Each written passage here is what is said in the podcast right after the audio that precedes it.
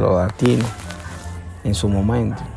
Ah, tiene demasiada importancia ese artista. Ese artista Osuna es una persona que tiene un catálogo muy grande en música.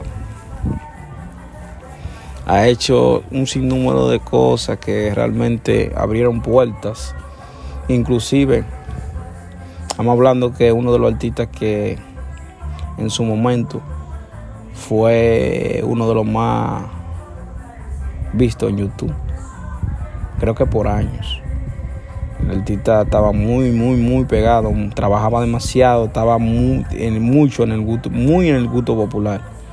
Un artista grande, de verdad, humilde, buena persona.